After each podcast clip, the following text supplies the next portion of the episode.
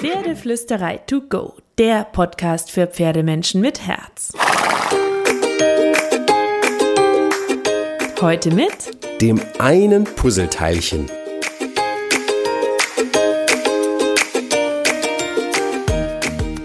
Hallo und einen wunderschönen guten Morgen. Ich hoffe, du hattest auch diese Woche wieder so viele magische und wunderschöne Momente mit deinem Pferd. Und zur Magie gehört für mich auch dazu, dass wir immer wieder über unseren Tellerrand blicken. Dass wir nicht bei einer Sache bleiben, dass wir nicht ein System haben, sondern dass wir zaubern mit den verschiedenen Elementen und Möglichkeiten, die uns das Pferdetraining bietet, die zu unserer Persönlichkeit passen, die zu unserem Pferd und seiner Persönlichkeit passen und die uns beiden Freude machen und uns weiterbringen. Und deswegen finde ich ganz wichtig, dass wir nicht nur Dressur machen oder dass wir nicht nur Horsemanshipler sind oder dass wir nicht nur klickern oder nur das Knotenhalfter benutzen oder nie dieses oder jenes tun. Also verstehe mich nicht falsch. Es gibt ein paar Ausrüstungsgegenstände, die verteufle ich hochoffiziell, weil ich sie für absolut falsch halte. Es gibt Ausrüstungsgegenstände, von denen glaube ich, die gehören nur in wirklich professionelle Hände. Und es gibt aber ganz viele Ausrüstungsgegenstände, die wir natürlich alle mit Bedacht benutzen sollten, wissen sollten, was sie tun, wie sie wirken und was sie bewirken und wie wir damit umgehen, die aber durchaus Geschmackssache sind und die auch Abwechslung reinbringen können.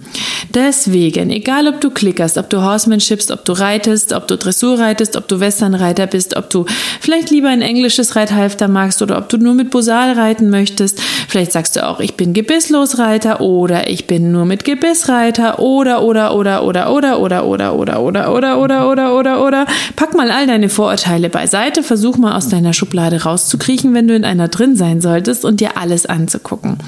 Denn ich glaube, dass es nicht richtig oder falsch gibt in der Pferdewelt oder dass man immer mit oder nie ohne Sattel reiten sollte oder dieses oder jenes darf oder nicht darf. Ähm, und dass es auch egal ist, was von rechts oder links von der Bande schreit, sondern dass einfach nur wichtig ist, dass du und dein Pferd happy mit dem seid, was ihr tut. Dass ihr beide Ziele habt, die zu euch passen und dass ihr fleißig mit Freude, Spaß, Losgelassenheit und Entspannung an diesen Zielen arbeitet und euch als Lebewesen wahrnehmt und behandelt. Und es ist egal, ob es um die Haltung geht. Ich habe zum Beispiel die Erfahrung gemacht, dass nicht der Offenstall das einzig wahre ist oder der Aktivstall das einzig wahre ist oder die Stutenherde das einzig wahre ist oder die gemischte Herde das einzig wahre ist oder die Boxenhaltung nie sein darf, ähm, sondern du musst individuell gucken, wie ist dein Pferd und was braucht dein Pferd.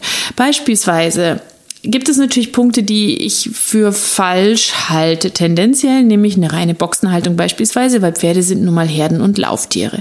So weit, so gut, natürlich. Aber es gibt auch Pferde, die vielleicht sehr rangniedrig sind oder schon älter sind oder sehr viel ähm, Rang- und Positionsstress in der Gruppe haben, die freuen sich richtig, wenn sie nachts in ihre Box können, um in Ruhe zu fressen und um, sich hinzulegen und zu chillen.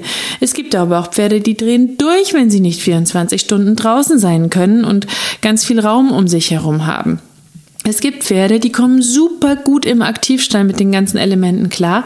Und es gibt Pferde, die ähm, die, die hassen das, die hassen die Enge, die hassen die Kontrollverlust, die hassen die Technik um sich rum oder die Hufe. Es gibt Pferde, die können super Barhuf laufen. Es gibt Pferde, die können mega gut nach der einen Methode behandelt werden und nach der anderen Methode. Und ich glaube auch, dass es da nicht richtig und falsch gibt, sondern gute und schlechte Hufpfleger und Hufbearbeiter, Hufschmiede, aber vor allem auch muss die Methode zum Huf passen oder der Huf zur Methode, wie rum auch immer. Und genau so ist es für mich auch mit Pferdetraining. Es muss authentisch sein. Es muss zu dir und deinem deinem Pferd passen. Und Abwechslung kann auch die Sinne anregen. Abwechslung im Training, Abwechslung in den Ausrüstungsgegenständen, Abwechslung in der Methode. Beispielsweise gibt es Dinge, die klickere ich mit Carrie. Da ähm, nehme ich bewusst den Klicker, ich mache alles ab. Also Klicker, es ist bei mir ein Markerwort, weil der Klicker mich nervt, aber das ist Geschmackssache. Und ähm, sie wird, sie darf frei sein und wir machen spielerische Sachen, zum Beispiel mit der reinen positiven Verstärkung. Wenn sie nicht will, geht sie. Fertig aus. Super. Es gibt Trainingssachen, die mache ich mit Elementen ähm, aus der negativen Verstärkung ähm, oder auch aus dem Horsemanship.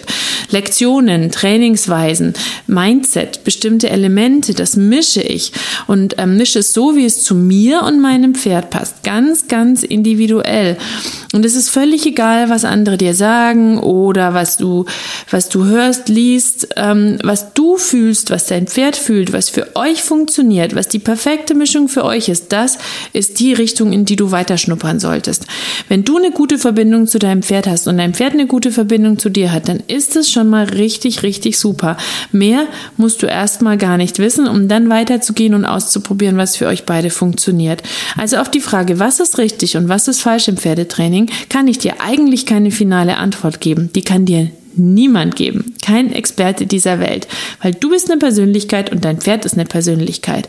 Dein Pferd ähm, und du, ihr müsst zusammenpassen. Wenn ihr Glück habt, dann matcht ihr schon sehr. Wenn ihr Pech habt, in Anführungsstrichen, seid ihr weit auseinander und müsst euch aufeinander zubewegen. Aber dann ist das eine wunderschöne Challenge, eine schöne Herausforderung. Und dann musst du individuell für dein Pferd die richtige Haltungsform, die richtige Hufpflege, die richtige Ausrüstung, das richtige Futter finden, die richtige Herde finden. Und dann musst du versuchen, für dein Pferd die richtige Persönlichkeit zu werden, sodass du aber immer noch du selber sein kannst. Lern dein Pferd kennen, gib euch Zeit Zeit, sei klar, fair, höflich, fokussiert und geduldig, achte deine Grenzen, aber beachte auch die Regeln deines Pferdes, setz dich nicht unter Druck und such einfach einen gemeinsamen Weg für euch beide und misch das. Ich mische ganz, ganz viel. Seit ich äh, bei Hero bin, habe ich mein Herz noch mehr für die Dressur entdeckt.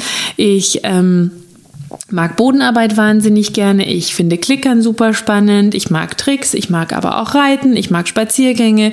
Ich mische einfach. Ich würde nie springen, auch wenn ich es sicher spannend finde und früher auch mal gerne kurz gemacht habe, sondern mein Pferd ist kein Springpferd. Sie ist ein Quarter. Sie springt nicht gerne. Also springen wir nicht. Ich gucke also auch, was mag mein Pferd? Was ist für mein Pferd gut? Womit fühlt es sich wohl?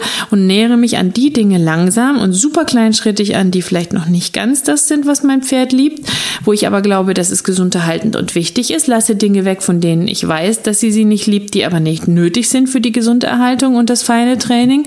Und andere Dinge mache ich vielleicht intensiver, weil sie sie auch gerne macht. Das heißt, die Frage muss immer lauten, was ist richtig und was ist falsch für dich und dein Pferd? Wie ist der Charakter deines Pferdes? Wie ist seine Persönlichkeit? Wie ist sein Körperbau? Wie ist deine Persönlichkeit? Wo habt ihr Schnittmengen? Wo habt ihr Probleme?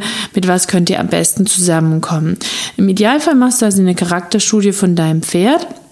Und wenn du dir dann klarer darüber bist, wer dein Pferd eigentlich ist und du dein Pferd ein bisschen beobachtet hast, kannst du dir auch klar darüber werden, was du möchtest und dann kannst du gemeinsam an euch arbeiten.